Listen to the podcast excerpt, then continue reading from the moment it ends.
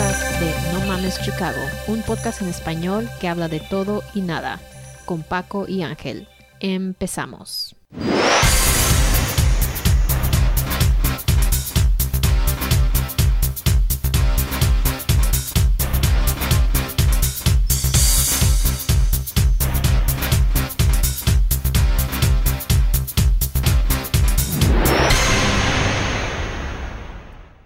¿Qué pedo, mi gente? No mames, Chicago. Ya gracias a Dios, hoy es viernes, viernes 18 de septiembre. Y pues a celebrar que todavía no se acaba el mes patrio. Uh, ¿Qué pedo, Paco? ¿Qué pedo, qué pedo? Gracias por acompañarnos todos otra vez en nuestro episodio número 26, güey. Ya 26 pinches episodios. Ya 26, vete a lamber gatos, güey, no mames. 26.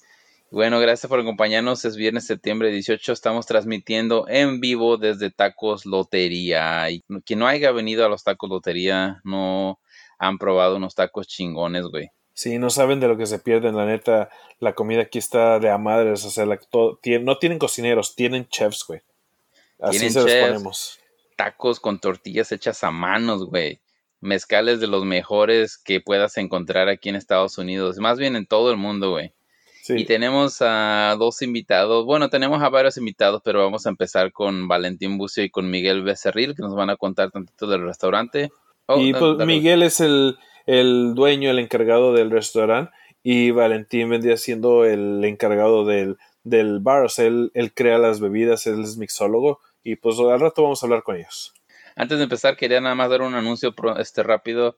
Nuestra amiga Vanessa de Primerica Financial Services Dice que tiene trabajos part-time para quien quiera, quien, necesite un trabajito part-time, este, nomás échenos un grito y lo contactamos con ella. Hoy de veras, antes de que se me olvide también a mí, un güey, me un compa que vi, me dice, oye, güey, salúdame, güey, que yo siempre te escucho. So, Luis Lavín, eh, saludos, güey. Y ese güey es taquero, también si quieren tacos, me avisan. Órale, pues. vamos a ver qué está trending en el mundo, güey, ¿cómo ves? Pues va, dale, güey. Empezamos con Pemex, la compañía de petróleo de México, se convierte en la compañía más peligrosa del mundo, ya que más de 300 muertos ante el, ante el COVID-19, güey. ¿De todo el mundo, güey? De todo el mundo es la compañía ahorita con más muertos. No es un grupo en el que queremos ser el número uno, güey. Sí, no mames, Chicago. No, es un chingo de muertos para una sola compañía y, y o sea, este es todo México, pero no mames, güey, o sea, no están tomándose las precauciones que deben o qué será. La neta, porque yo espero esto como ponle de una fábrica o de una tienda, así que la neta no tienen tantos recursos. Pero Pemex, no mames, güey, es una pinche compañía bien grande que la neta no debería de estar pasando cosas así. Pues yo imagino que los que están pasando por todo esto son los, los empleados así, ahora sí que para ellos no les dan importancia y los ejecutivos no creo que ninguno de estos culeros ahí está enfermo. Pero es lo, que te digo, güey, de que no mames, estos son compañías grandes donde no deberían pasar estas cosas. Pemex, pues, creo, eh, creo, que es la compañía más grande de petróleo de México, ¿no? Pues sí, güey. Entonces me imagino que deberían tener un chingo de recursos para evitar estas mamadas. A ver, tú nos querías contar de, lo que pasó con COVID, ¿no? Sí, pues uh, primeramente, este, viva Michoacán y saludos a toda la gente de Michoacán. Este, mi nombre es Valentín Bucio y este, sí, este, el maldito COVID, ¿no? Este, que realmente es algo muy diferente para todos. Puede ser algo bien, puede ser algo que no te importa. Este, pues déjame dar mi testimonio. Eh, yo me enfermé de COVID, coronavirus aquí en Chicago, Illinois, que fue en mayo. Incluso mi regalo, cumplí mis 30 años y mi regalo de la vida fue sentirme mejor. Fue una experiencia muy diferente. Sinceramente, este, cambia mi opinión en muchas cosas. Pero la neta, este, qué culero. Ah, gracias a Dios, para mí fue muy, muy, este, muy diferente, pero sí, la verdad me dio famosos, los famosos body aches, como si tuviera alcohol poisoning. Eh, como si hubiera tomado, como si hubiera tomado tres botellas de mezcal toda la noche y, y me levanté, este, con un dolor inmenso.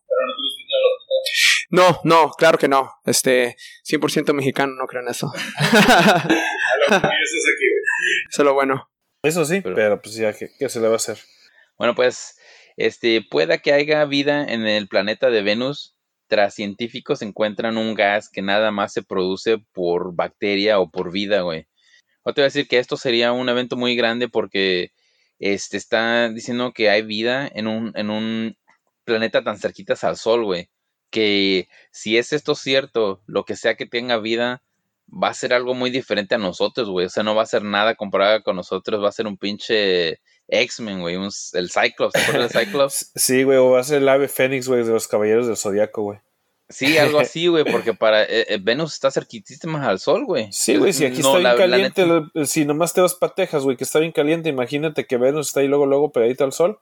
Y luego. Torreón, güey, vete a Torreón, no mames, güey. Y, y, luego lo que está mamón es que ya habíamos comentado en una plática que tuvimos nosotros que eh, están buscando vida en Marte y están encontrando más rasgos de vida en Venus. Sí, es que la razón por que están buscando mucho en Marte es porque es el planeta que está más ponle que cercano a la Tierra, que puede que los climas estén un poquito más cercanos al planeta Tierra. Venus está súper cerquitas al, La neta no sé cuáles sean los, las temperaturas de Venus, pero me imagino que van a estar casi en los mil Fahrenheit, ¿no crees? ahorita lo que me imagino que si hay vida, van a ser como microorganismos, así bacterias y, y pues también cada, cada organismo se va a adaptar a su planeta, yo creo. Yo creo que así empezamos nosotros, ¿no?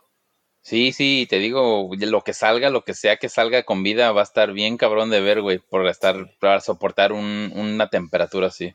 Pero bueno, hay más protestas en Pensilvania, ya que este sale en cámara cuando un chavo sale correteando a un policía con un cuchillo, güey. Lo sale correteando en chinga y pues el policía le dispara de volada y lo mata.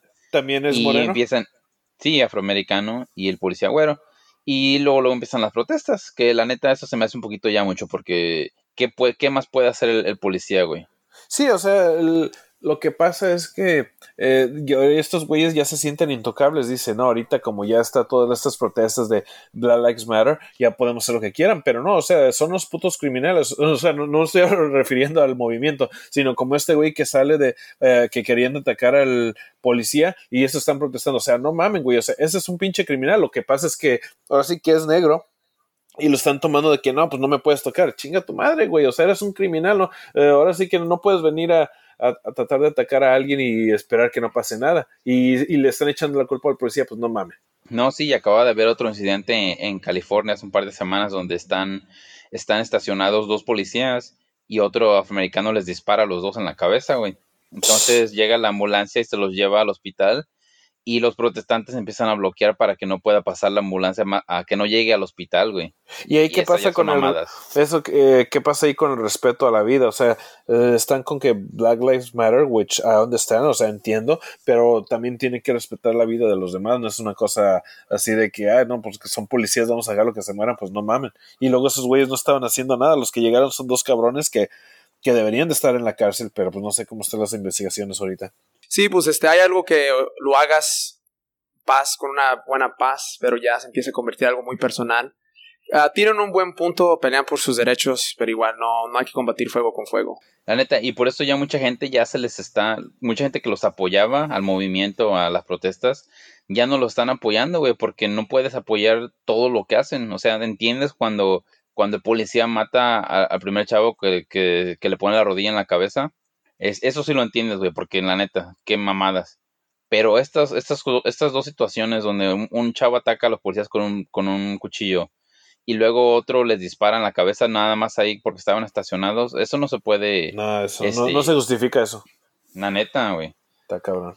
Bueno, el peleador Conor McGregor de la MMA, este, que ya ha tenido un chingo de situaciones, se mete en problemas otra vez y esta, se, esta, esta vez fue porque lo acusan de que mandó fotos desnudas a una chava. Son, son casos muy frágiles, ¿no? No pueden opinar hasta que haya una investigación, porque puede, puede ser de las dos formas. Puede ser realmente el blackmail o realmente lo pudo haber hecho, o sea, no... No podemos empezar a... Él, él dice que él no hizo nada y la neta no podemos acusarlo sin tener pruebas o sin que ver que sí fue de verdad. Pero el problema con esto es que el güey ya tiene un chingo de situaciones que se metido en problemas, güey. Y luego si la chava dice que lo está acusando de eso, pues no tiene las pruebas de la, en el celular o, o cómo chingados lo está acusando. Pues quién, quién sabe, pero el güey dice que él no hizo nada. Entonces yo también digo, eso es algo muy fácil de, de, este, de ver si fue verdad o si fue mentira, nada más sacar las pinches fotos. sí, exactamente. Pero a veces ya ves que también, por una parte, como dices, este güey ya tiene antecedentes de eso, eso puede que sí, pero por otra parte, pinches viejas nomás están buscando que eh, voy a, a, este, a achacarle esto para que me den un buen billetazo. Ese es el problema, mucho con ahorita que ha pasado ya varias veces que acusan a artistas o atletas para sacarles feria, güey. Entonces ellas también se tienen que meter en el problema cuando están haciendo cosas así porque pueden arruinarle también la vida a ellos. Sí, sí, sí, no nomás es de decir y que no va a pasar nada, si nomás están mintiendo. Fíjate que hubo un caso apenas, este, no, hace mucho, y no fue con, no era artista, güey, pero una chava acusó a un chavo moreno de que la había, este, violado, y total, fueron a corte y todo eso, y salió de que estaba mintiendo, güey, estaba mintiendo nada más para que metieran al bote al chavo y total se la dejaron caer a la chava. Creo que le dieron como 20 años por mentir. Eso, ¿no? Es que eh, imagínate, si lo hubieran agarrado culpable y siendo inocente es lo, que, lo mismo que lo hubieran dado al güey. Exacto, güey. Y es que no puedes hacer acusaciones que pueden arruinar la vida de otras personas nomás por pendejas. Y por último, en trending salen las fotos del PlayStation 5 que va a estar valuado como en unos 500 varos, algo así. Que no se me hizo mucho, fíjate, porque casi es el valor de los todos los que han estado saliendo últimamente. No, se te hace mucho porque tú tienes dinero, güey. No, no, no. Pero la neta, las fotos se ven chingoncísimas del pinche PlayStation y, y lo que dicen que va a traer es, no mames. No, y de hecho, de este, ¿cómo se llama? Hay dos versiones, que la que dices tú que es de 500 dólares es la que vas a poderle meter CDs como el de ahorita, pero está la versión de 400 dólares que es más barata, que nomás va a ser digital, que vas a poder comprar los juegos digitalmente, o me imagino que va a tener un storage muy grande. Como quiera, ya ves que puedes comprar el storage tú, eso no hay pedo. Si te ya no tienen que ya ni se tienen que comprar los juegos este con disquito ya nada más. Sí, exactamente. O sea, lo puedes eh, comprar el de 500 es el que con disquito todavía, es así si todavía tienes tener como uh, de recuerdos, pero quién se queda con esos recuerdos, mejor te ahorras 100 dolaritos y el digital nomás. Y sí está perro, se ve perrísimo. Se ve perrísimo y dicen que las comparaciones con el nuevo Xbox y con este que ahora sí la neta se quedó muy atrás el Xbox, ya que siempre estaba ahí al nivel de PlayStation, ¿no, güey? Pero esta vez dicen que se la peló. Va, eso no sabía. Pues bueno, eso fue con todo con Trendy. Vámonos a un día como hoy, güey. Pues mira, un día como hoy, pero no tanto como hoy, pero hace dos días eh, celebramos nuestra independencia de México. Uh, uh, saludcita a todos. viva México, cabrones. Viva México, cabrones. Se Pinches españoles. No la pelan. Hasta en el fútbol, culeros. algún día. algún día. Nomás porque ganaron un mundial y ya se sienten que son bien cabrones. Ajá. Nos la pelan. Pero si, no, si lo escuchan de España, no es cierto, ¿eh, culeros? no, pero qué día tan grande para nosotros mexicanos, el día de la independencia, güey. Este, y la neta se me hace bien chido cómo se celebra en México, ¿no, güey? El grito. Y, no nomás en México, güey. No, no viste todo el desmadre que hubo aquí en Chicago, güey. Parecía México y, y ni parecía que hay pandemia, nomás que ahora sí que después de este fin de semana imagino que va a haber más casos, pero ahora puro pinche paisa, güey. y algo muy chido que sí, no sé si viste cómo prendieron la torre allá en, en Dubai. Sí, güey, se veía bien Con los colores de México. y, el, y, el, águila y todo, güey. Sí, Porque si no iban a pensar que era de Italia, güey. Que era de Italia la pinche bandera.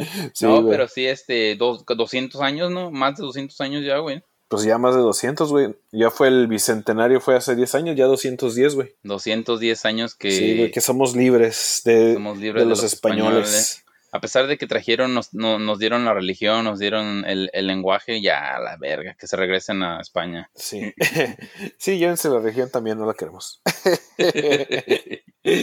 Ahora, pues, pues fíjate que en un día como hoy, en 1927, eh, fueron las primeras transmisiones de CBS, de la televisora aquí en Estados Unidos, que para casualidad que también en el 30 fueron las primeras transmisiones de XCW Radio en México, que pues yo creo era cuando apenas estaba empezando todo.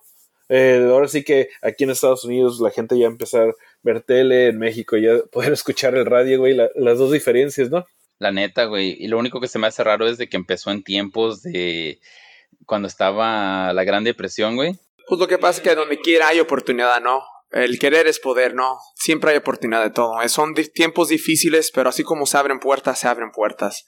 Es como tú lo veas. ¿Te dejas caer para abajo o te reconstruyes? Oh, sí, cierto. Y este, pero tú sabes que cuando hay una depresión o hay una pandemia, siempre hay gente que sale adelante porque ven, nada más andan viendo cómo Aprovechar el momento. cómo aprovechar el momento, güey. Y las dos salieron en esos tiempos y chido. CBS todavía está, no sé si XW todavía está. Sí, todavía está, güey. Pero yo me acuerdo que antes en México cuando escuchaba XEW Televisión, era el canal de las estrellas, ¿no? sí, güey. Sí, güey. Pero fíjate, CBS ahorita todavía es de las más grandes aquí de las más grandes, güey. Sí, cara. Pues fíjate, también en un día como hoy, en 1968, nace uno de nuestros eh, jugadores favoritos de básquetbol, Tony Kukoc. Bueno, favoritos extranjeros, güey, porque pues ahora sí que nos hizo, nos ayudó mucho para los últimos tres campeonatos que tuvimos aquí en Chicago. Sí, Tony Kukoc, uno de los primeros que vinieron de Europa, ahorita ya hay un chingo. Él fue de los primeros que vino, él vino de Croacia y ayudó mucho a los últimos tres años a los Bulls a ganar sus campeonatos. Oh, sí, definitivamente. Y ya ves que primero no lo querían el güey, porque pensaban que le estaban quitando el puesto a Pippen, pero y, y ya cuando estaban las Olimpiadas madrizas que le pusieron, pero ya cuando llegó al equipo ya como que, ok, güey, ya, ya estás bien. Sí, valió la pena, güey. vale la pena. Fíjate que en el 71 también hace Lance Armstrong que es uno de los eh, ciclistas más conocidos en todo el mundo. Ganó muchos Tours de Francia, pero ya ves que tuvo su... Eh, fue, fue, muy conocido porque ganó el Tour mientras tenía cáncer, pero lo, la polémica fue que estuvo usando asteroides y pues que le quitaron sus Tours, ¿no? Sí, se los quitaron todos al güey. El, uno de los, cuando, en sus tiempos, cuando estaba ganando, se consideraba como un héroe el güey. Sí, güey, pues, porque tenía, cáncer y ganar todos esos Tours de France que dicen que es de lo más difícil que se puede hacer, güey. Ganar uno para ganar uno. ¿Cuántos ganó? ¿Cinco o seis el güey? Sí, güey, consecutivos, güey. Consecutivos, güey. Y ya cuando salió que estaba doping todos los años el güey, toma, cabrón. y lo más cañón de ese güey es de que es un, es un güey bien mamón, güey. No es, no es humilde, no es como, oh, perdón. Ese güey siempre como que ha sido bien Bien mamón, le vale, como que le vale, güey. Dice, sí, pero eh, siempre con sus excusas, güey. Sí. Pues también fíjate que en un día como hoy eh, murieron dos, eh, ahora sí que estrellas del rock and roll para en el 70. fue ahora sí que el primero del, del club de los 27, güey, que para mí fue el, el, mejor guitarrista de toda la historia, que es Jimi Hendrix. Y ese güey, no sé si sabes, pero siempre que estaba en, en pinches conciertos se andaba en ácido el güey, y pues tú, tú no ni sabía, pero, o sea, no sé si lo ocupaba el güey para, para tocar, pero al güey era un guitarrista así, y de, lo mejor, pues, y eso que nomás le tomó cuatro años, güey, imagínate si hubiera tenido una carrera más grande, güey, puta madre. Este, hablando muy rápido de ácido, este, hace, hace ni siquiera una semana y media cometí el error de tomarme un gummy que pensé que tenía THC y tenía, no, disculpa, tenía, pensé que tenía CBD oil y tenía THC. Realmente pensé que estaba en ácido.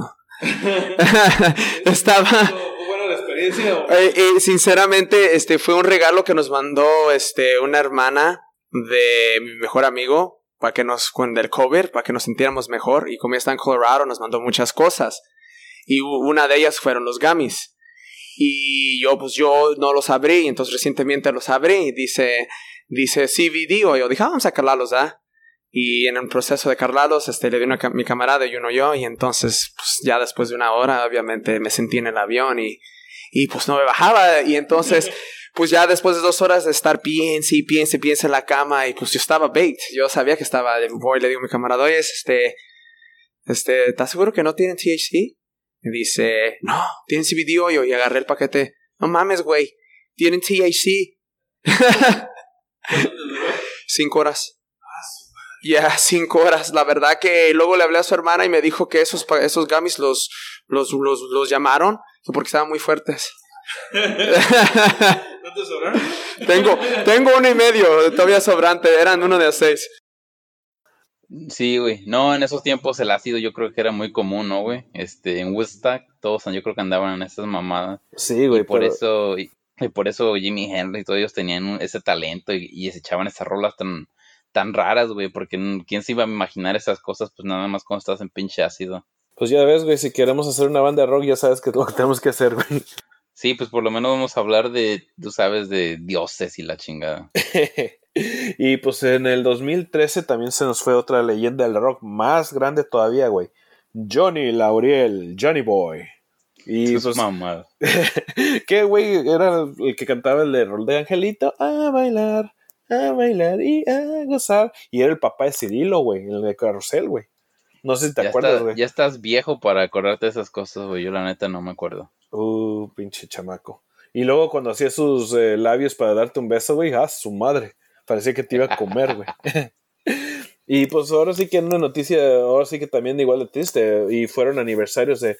Y está muy curioso, porque haz de cuenta que mañana se va a celebrar el aniversario de del terremoto que hubo en México, que fue uno de los terremotos, terremotos más potentes que ha habido en la historia de, México. No sé si del mundo, porque no he hecho el research de todo el mundo, pero aquí, eh, bueno, no aquí en México, eh, y hubo un terremoto en el 85 de 8.6 en, en la, escala, pues, y mató a más de 10.000 muertos.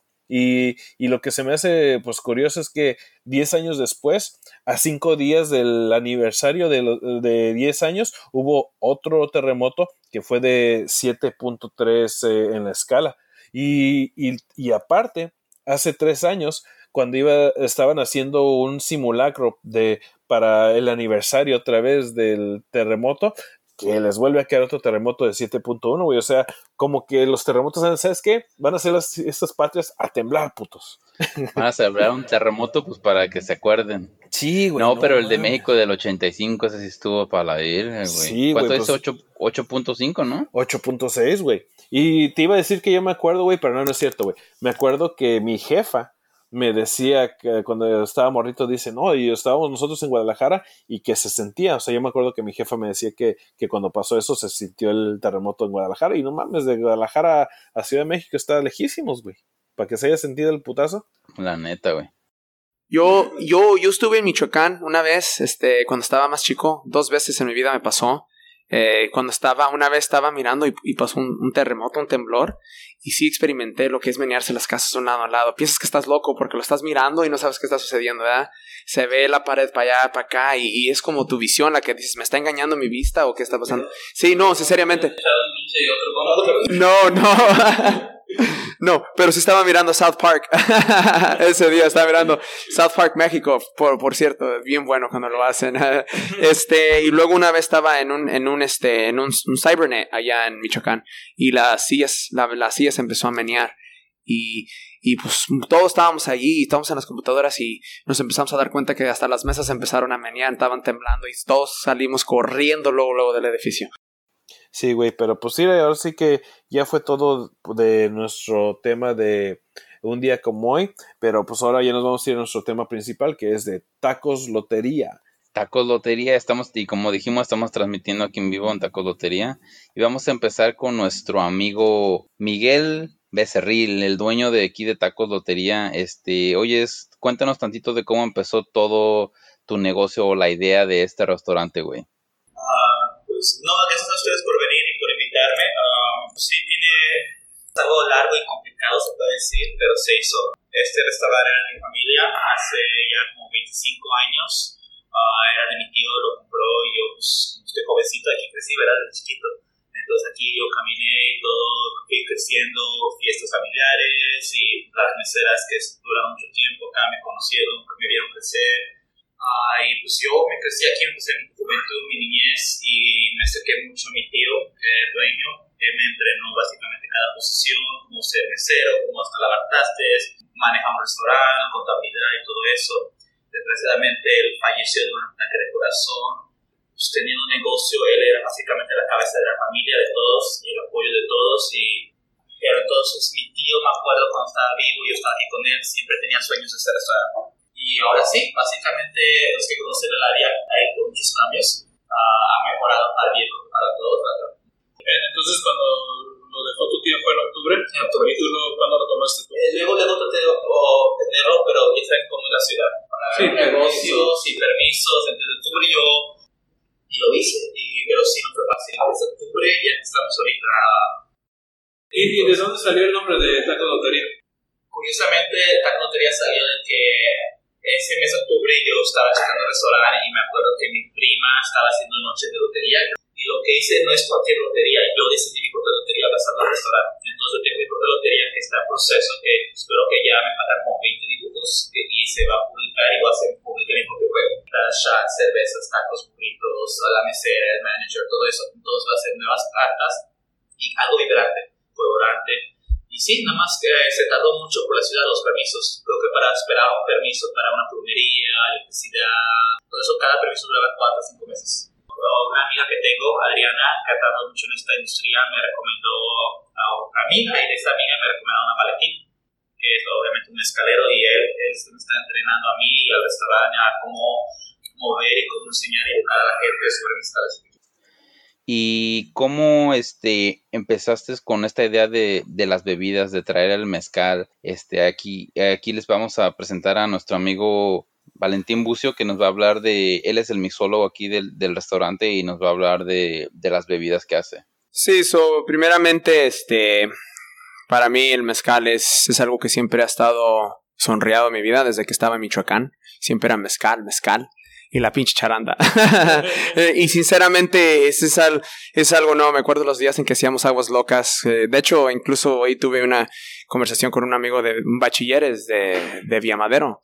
Y estaba conversando con él y pues es algo bonito, ¿no? Porque yo me acuerdo cuando hacíamos las famosas aguas locas, que tu agua de horchata, que tu valentina, que tu limón, un garrafón de 20 litros, mezcal, que charanda. Chistes que pendejar era el chiste, ¿no? Era lo más, era la, la cosa en aquel tiempo del bachilleres, ¿no? Salir con los amigos y, y todo.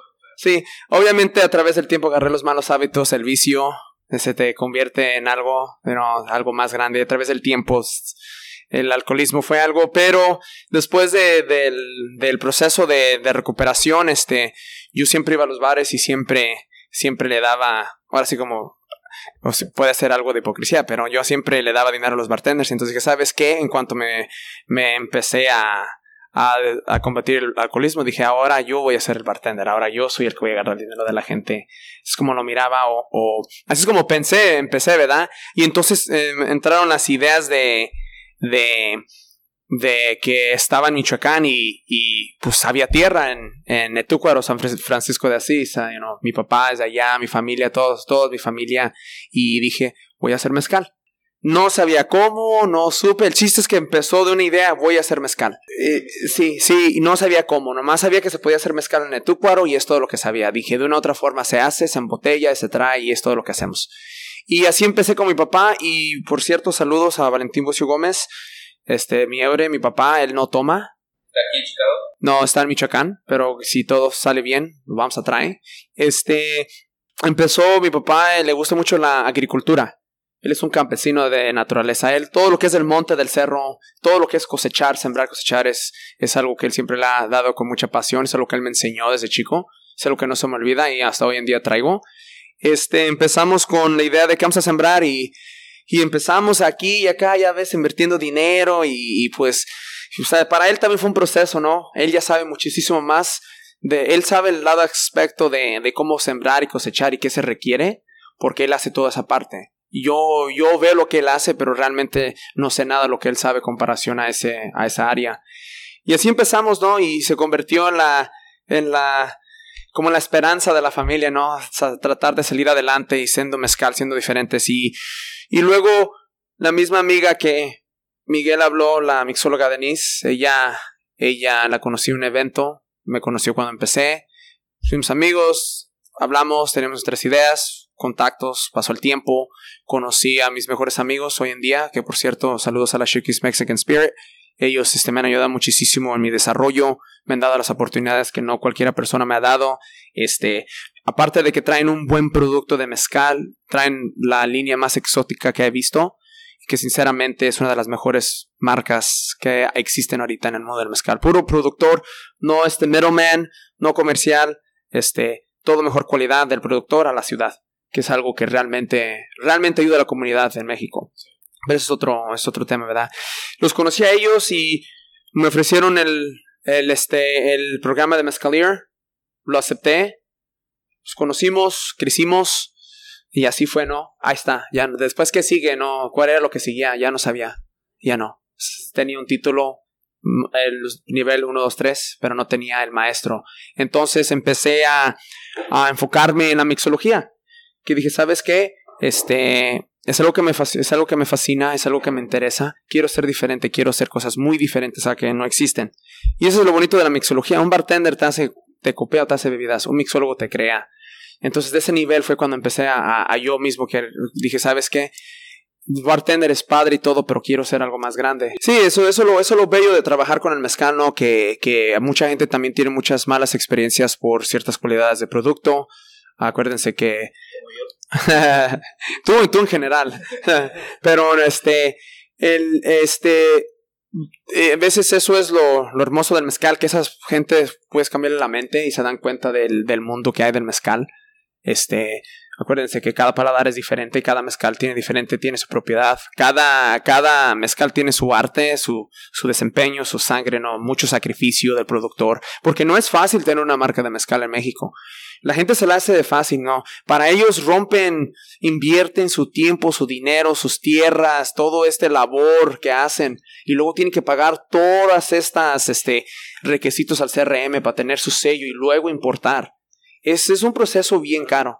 Bien caro, bien caro. Y la verdad que, que mi, mis respetos para todos los productores. Como una persona que quiere tener una marca de mezcal, no es fácil. La verdad es puro invertir, invertir, invertir. Siempre es invertir. El dinero llega después. Eso tienes que entender que en el proceso de eso sufres mucho. Este, tienes que cortar esquinas. No recortar esquinas me refiero a que si sacrificar, si, si tienes que pensar que es más importante invertir en tu marca o tus malos vicios, ¿no? Si quieres continuar, entonces es un proceso muy, muy complejo, muy, muy complicado también.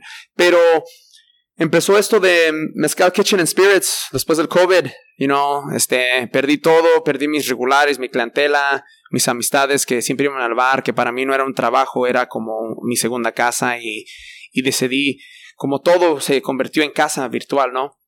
Y decidí enfocarme más en, en los perfiles, estudiar en cómo mixtear, cómo, cómo asegurarme de que un jarabe sea mejor, cómo crear un cóctel diferente y sinceramente este igual mi experiencia en trabajar como en el West Loop, Wrigleyville, lugares como Punchbowl Social que tienen craft, este me enseñaron muchas cosas, ¿no? Me enseñaron que que tienes que saber hacer un jarabe, que tienes que saber eh, tener perfil, sabor, este a veces sencillo es, es lo mejor, pero también a veces un cóctel. Y el mezcal es uno de esos productos que no puede ser sencillo.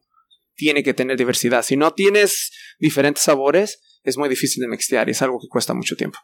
Ya hemos tenido nuestros buenos y nuestros malos tiempos en un poco periodo de tiempo, ¿no? Nuestros retos a pesar son tres, cuatro semanas y hay gente que, que conocemos, gente que viene diario, bueno, de, bueno, sí, tengo una tía que viene todos los días. de Valentín, por, le mezcales. Ah, saludos a Mariela, por cierto. la assistant manager, aunque no lo sepa, ¿verdad? este restaurante siempre sido un grupo pequeño de empleados, pero ahora creo que yo lo hice grande, pero se siente como una familia pequeña. Dos estrellas se puede decir, porque son las que están aquí todo el tiempo, que es las dos meseras y bartenders, que es Carmen y Olivia un tiempo aquí está Carmen, está escondida ahí, pero sí, uh, ellas han trabajado aquí, oh, Carmen 25 años, es la que me vio crecer, y oh, Olivia lleva como 10, 15 años creo. Ella yo la contraté aquí cuando yo estaba trabajando, estaba, me fui, ella se quedó y siguió trabajando. Y aquí tenemos a uno de los chavos que trabajan aquí, por cierto es el cumpleañero Luis Reyes. A ver Luis, cuéntanos del restaurante. Um, gracias por invitarme, mi nombre es Luis Reyes y como dice Miguel, soy mesero aquí en Taco Lotería una experiencia muy, muy agradable, la verdad. Eh, tengo, es mi primer trabajo como mesero, así me entiendes, lidiando con la gente y pues es algo que me gusta, me apasiona y como dice él, tenemos aquí, hay de todo, este, nos divertimos, también este, a veces hay un poquito de, se salen los, ¿cómo dices? Quebramos platos y todo, pero este es, no hay un lugar esté perfectamente, ¿no? Entonces es un, trabajo, pero es muy, es un trabajo muy agradable para, para trabajar. A ver, ¿qué diferencia a Tacos Lotería con otras taquerías? Oh, Tacos Lotería es un, es un, es un restaurante como este un poquito, este, tenemos los tacos y todo, pero tenemos chef en la cocina que cada taco el chef lo está preparando con mucho con mucho amor con mucha dedicación. Tortilla este, hecha a mano claro que sí. Y te digo este es como otro restaurante pero aquí tenemos este cada platillo lo preparamos con amor cada trago que lo hace Valentín el bartender cada trago es preparado con, con mucho amor también. Y aquí tenemos a una de las estrellas del restaurante María del Carmen. A ver María cuéntanos del restaurante tantito. Hola buenas noches. Mi nombre es María del Carmen Torres. Ah, tengo aquí trabajando unos 23, 24 años casi, desde que era Tacos García, desde que su tío lo... Su mamá también trabajó aquí casi toda su familia de, Miguel trabajó en este restaurante. Es simplemente es la comida más, más elaborada, se puede decir. Tiene un toque muy, muy fresco, a sabores muy distintos, pero muy mexicanos. Todos los, los sabores son, son bien, bien auténticos, bien frescos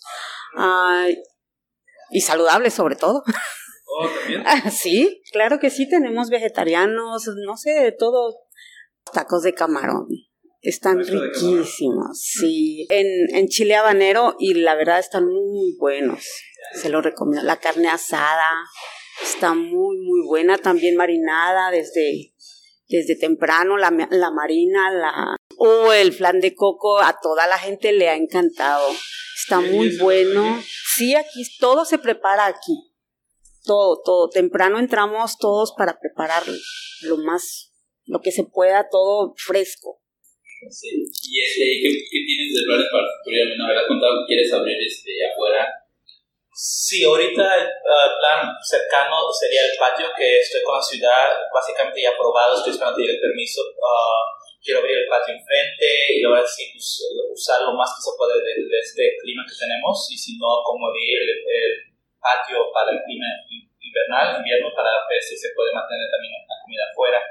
Ese es el, el único plan cercano. Ayer le estaba diciendo a Carmen que yo lo que quiero hacer es como poner unas noches como tipo música en vivo, pero yo crecí mucho con música con mis, mis abuelitos que era como baladas y danzones. Bohemia. Ah, bohemia noches bohemias. Unas noches de banda y todo. No, aquí a todos, tenemos fechas, a todos les sale de todo. Aquí somos uh, internacional. Sí. Y sí, la verdad que sí. Y a ver, tú, este, dinos qué es lo que nos recomiendas para la gente que quiere venir a probar este la verdad, sí. Luego me siento feo cuando me dice la gente porque, pues, obviamente van a pensar que, pues, voy a decir que todo está bueno, pero realmente sí está bueno porque todo lo, lo yo no lo cocino, obviamente, lo cocino los chefs y, y hace buen trabajo. Yo quedé mil veces satisfecho con sus recetas. A mí mi favorito taco que como casi cuatro al día es el de calabacitas. Está bien delicioso, es vegetariano, pero tiene su crispy años arriba, está cremoso, tiene muchos sabores y para empezar, una cosa que es mi favorita, que creo que todos aquí han comido desde chiquitos, son celotes. Tenemos elote. Uh, uh, ¿Mayonesa cremita? Sí. Exactamente, tenemos nuestra propia mayonesa slash butter. Está delicioso, se le pone su queso, cilantro, está en, en el parrillado y está súper delicioso. Entonces yo empecé con el elote, el guacamole es uno de los favoritos. Cada mes aquí su guacamole está, tiene sus sabores de limón, de chile, está fresco, el elote, también está con calabacitas. Obviamente, como dijo Carmen, el postre es favorito de todos es el flan de coco. Y de piña. Sí, está delicioso, la verdad. Pero sí, nada más sería de que la gente venga y trate todo. Y aquí tenemos otro de, de estrellas. Sí, sí, Kevin, uh, Kevin también con él, con él trabajé en el pasado en otros restaurantes, lo conocí, me gusta mucho trabajar, es tan joven, que es bien trabajador, y le dije si quería venir a trabajar conmigo, y sí, aquí lo tengo, y ahora sí, básicamente es el que entra y es el último para salir, porque es el que ayuda a todos, es la mano derecha de todos, les ayuda a los meseros, a los bartenders, mantiene el restaurante limpio, él es, tiene un título muy importante ahorita que creo que la gente sepa, que es, nosotros tenemos, tenemos mucha precaución para COVID, y cada, constantemente cada hora, dos horas está limpiando todo el restaurante con productos especiales para matar el virus. Entonces dedica a limpiar todas las puertas, las manijas de los baños, las sillas, las mesas. Entonces queremos que la gente sepa que aunque no tenemos patio, tomamos muchas precauciones y 100% limpio, con, productos especialmente para matar virus. Uh, y que a veces cargar eso, mantener todo el restaurante limpio, y obviamente todos usamos máscaras, nuestros guantes y sí, pues aquí está Kevin. ¿Y qué tan difícil se te ha hecho, Kevin, este cambio de que ahora tienes que hacer una limpieza extra, pues? Um, bueno, la tengo que tener en la mente cada, you cada hora, diciendo, hey, limpia, limpia, limpia. Um, es un poquito difícil, uh, porque a veces, a, veces sí, sí se pone ocupado aquí, pero a la misma, a la misma vez también tengo que, you mantener todo limpio, que no no nos enfermemos, uh, you con clientes o nosotros, con staff members. Um, más, you no, sí, uh, y, you know, todos, you know, aquí todos, you know, máscara, uh, hasta, hasta, también los clientes, you know, pueden caminar, pero con máscara. Uh, nosotros también guantes, you know, tenemos el, el hand sanitizer para poner, you know, limpiar las manos. eh, limpiar las mesas y todo eso, las puertas, las handles, baños, toilets, todo, todo, piso, todo, todo, del techo al piso, casi. ¿Y tú cuánto tienes aquí trabajando? Cuando empezó, pues, ya vamos como cuatro semanas, sí. Uno, uno más. pues buenas noches y gracias y viva México. y también tenemos al host aquí del restaurante. Entonces ahorita vienen nomás con puras reservaciones o todos están welcome to nomás de venir y cualquier o... Ah, los dos. ¿Los dos. Pueden llamar con tiempo y hacer una reservación o pueden venir aquí y las dos cosas. Para cada mesa tienen uh, dos horas límite. Y eso es por lo de uh, lo que está pasando de COVID y también a uh, distancia de 10 pies de cada mesa también. ¿Y cómo la gente aquí en el vecindario? decir, ¿es, amable o hay gente que de repente que, que, se vuelve loca? Porque me ha tocado muchos casos a mí que eh, trabajo también en el restaurante y hay gente que también es como de vecindario del restaurante y hay gente buena gente y todo, pero llega cada güey no, no sé si les pasa a ustedes. Ah, o desde que he estado trabajando, gracias a Dios, todavía no me ha pasado. a uh, como se dice, like, interact with a client, con un cliente que sea así, uh, grosero, todavía no me ha tocado. Uh, sí, lo, sí me ha pasado anterior en otros trabajos, pero la, todos los de, los de la vecindad del barrio son, like, friendly. Los que entran, siempre gracias por todo y que pues todos los que trabajamos aquí, like, we're friendly.